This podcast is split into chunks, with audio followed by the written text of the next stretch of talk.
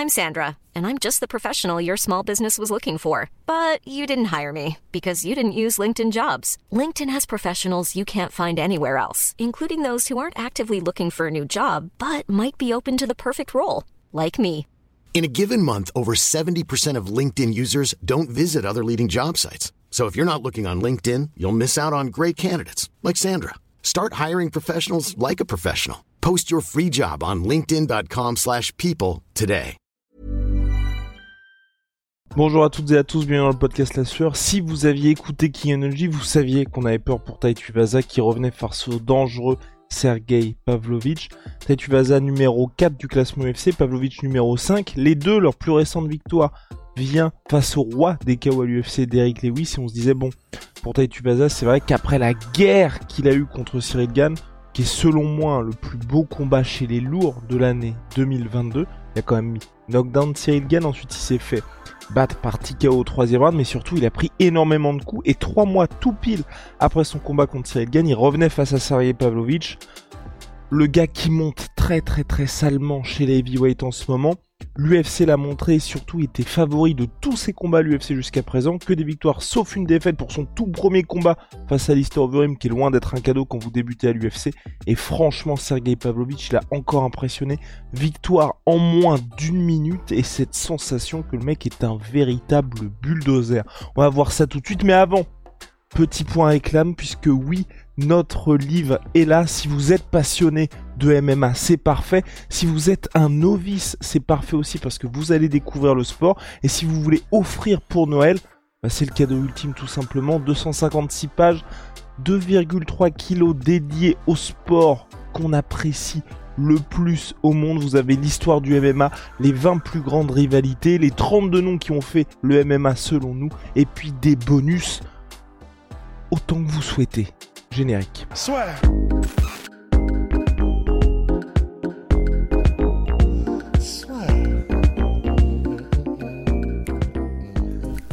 Entre dans l'octogone avec Unibet.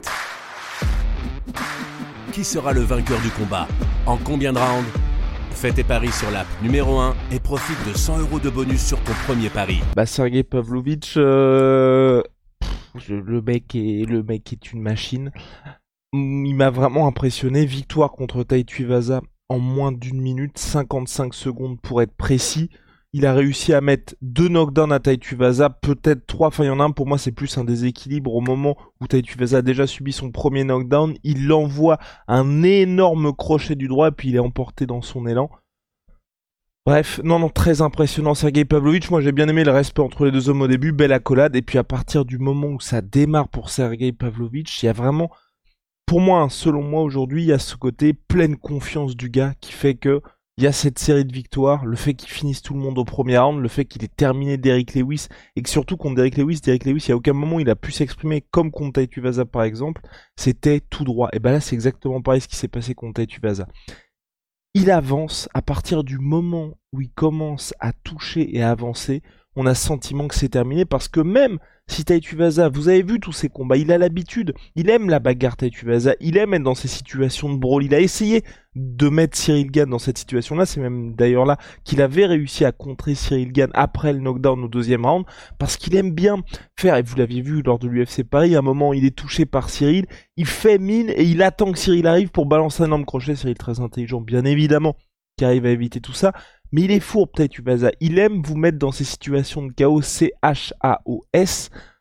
et là, il s'est fait, j'ai pas, j'ai pas envie de dire pris à son propre piège, mais il était dans une situation où, à partir du moment où Pavlovich avance, déjà, il a touché Taituvasa, on a très rapidement vu que le premier qui allait être touché, ça allait être compliqué.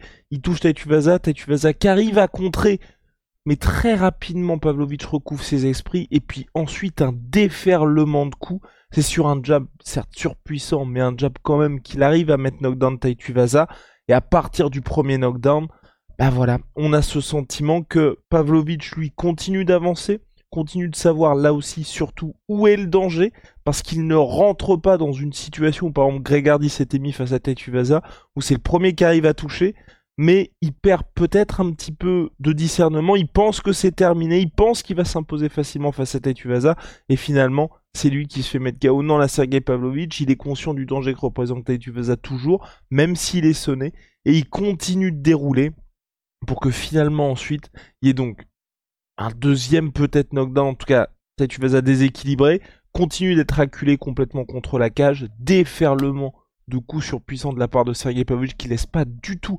respirer Taituvasa, game over.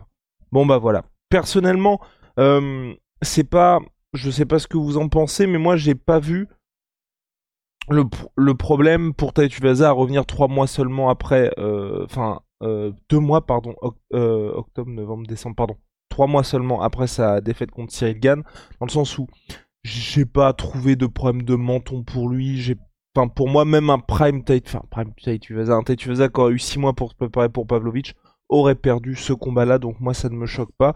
Euh, c'est juste que ça confirme que Pavlovich est vraiment une machine, quelqu'un qui était extrêmement bien préparé pour le risque que représentait Taituvasa. C'est très très impressionnant. Cyril aussi a été impressionné par Taituvasa, je crois qu'il a tweeté, enfin par Taituvasa, pardon, par Sergei Pavlovich. Je rappelle que Cyril devait à l'origine affronter Sergei Pavlovich en 2020. Ça ne s'était pas fait pour raison de blessure de la part de Sergei Pavlovich qui avait été euh, opéré, mais là, le combat devient réel puisque Sergei Pavlovich vient de battre le quatrième avec une impression de facilité assez déconcertante. Et puis là, voilà, le monsieur, il en a parlé à Daniel Cormier après. Il s'était entraîné avec Kay, ça fait un petit moment qu'il n'a pas eu l'occasion de montrer son grappling. Je pense que ça pourrait être intéressant pour lui parce que si vous vous souvenez, le combat contre Alistair Overeem qu'il perd, c'est parce qu'Alistair Overeem, assez roublard aussi dans sa dernière partie de carrière à UFC, a réussi à l'amener en eau profonde et à le dépasser dans ce domaine-là. Donc moi j'aimerais bien le voir s'exprimer là aussi. Mais en tout cas, pour moi, là, il fait partie du mix. Josh, qui est un de nos superbes rédacteurs du site, a, suggéré un combat. Et moi, franchement, ça me dérangerait pas. Retour de Thomas Spinal à Spinal contre Sergei Pavlovich, je serais pas contre. Et au niveau du matchmaking, on était sur quelque chose qui était pas mal. Avec John Jones contre Francis Ngannou, ce qui est en train de se préparer pour le mois de mars. Pour la ceinture, bien évidemment. Cyril Gann contre Curtis Blades. Allez, le retour de l'UFC en France, main event. Moi, j'aimerais bien. Franchement, je trouve que ce serait pas mal. Pour les fans, ce serait top. Pour Cyril, ce serait top parce qu'en plus, tous les détracteurs qui disent ouais, la lutte de Cyril Gann, il a été exposé contre euh, Francis Ngannou. Bah là, s'il arrive à passer l'étape euh, Curtis Blades, ça fermerait toutes les bouches, donc ce serait parfait pour Cyril. En plus, je pense que vous êtes en train de voir que Curtis Blades, même debout, il fait rigoler personne. Donc moi, ce serait top pour patienter pour Cyril Gann. Et puis ensuite, Pavlovich, donc euh, Thomas Pinal. Là aussi, moi je trouve que ce serait super. Parce que Pavlovich qui a dit qu'il voulait un petit break là après, euh, bah, après sa, grosse série, ça lui permet d'attendre sagement le retour de Thomas Pinal qui a été blessé lors de son dernier combat en main event, qui a duré seulement quelques secondes, ensuite terrible blessure au genou face à Curtis Blades. Pour moi, ça coche toutes les cases. Ça met du sens dans cette catégorie heavyweight. On sait où on va. Moi personnellement, je suis très très chaud pour ça. Et ensuite, on est dans une situation où ça ne me dérangerait pas d'être le gars le plus méritant, en tout cas le plus impressionnant du combat Curtis Blades contre euh, Cyril Gann, Thomas Pinal contre Pavlovich, soit le title shot, soit les deux s'affrontent en attendant d'affronter le vainqueur de Nganou contre Joe Jones parce que ce sera un très très gros combat. Je sais pas ce que vous en pensez vous, mais moi ça me tente bien. Puis même une petite, euh, imaginons, hein, il y a deux UFC en France l'année prochaine. Cyril Gann qui s'impose d'abord contre Curtis Blades et puis ensuite il prend le vainqueur pour une demi-finale pour un UFC Paris. Là aussi je suis chaud.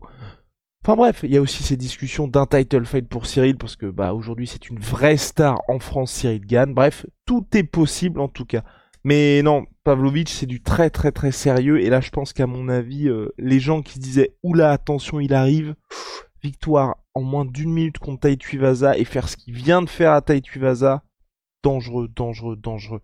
C'est terminé pour moi. Out my sweet pea, my sweet protein. Moins 38% sur tout my protéines avec le code la sueur. C'est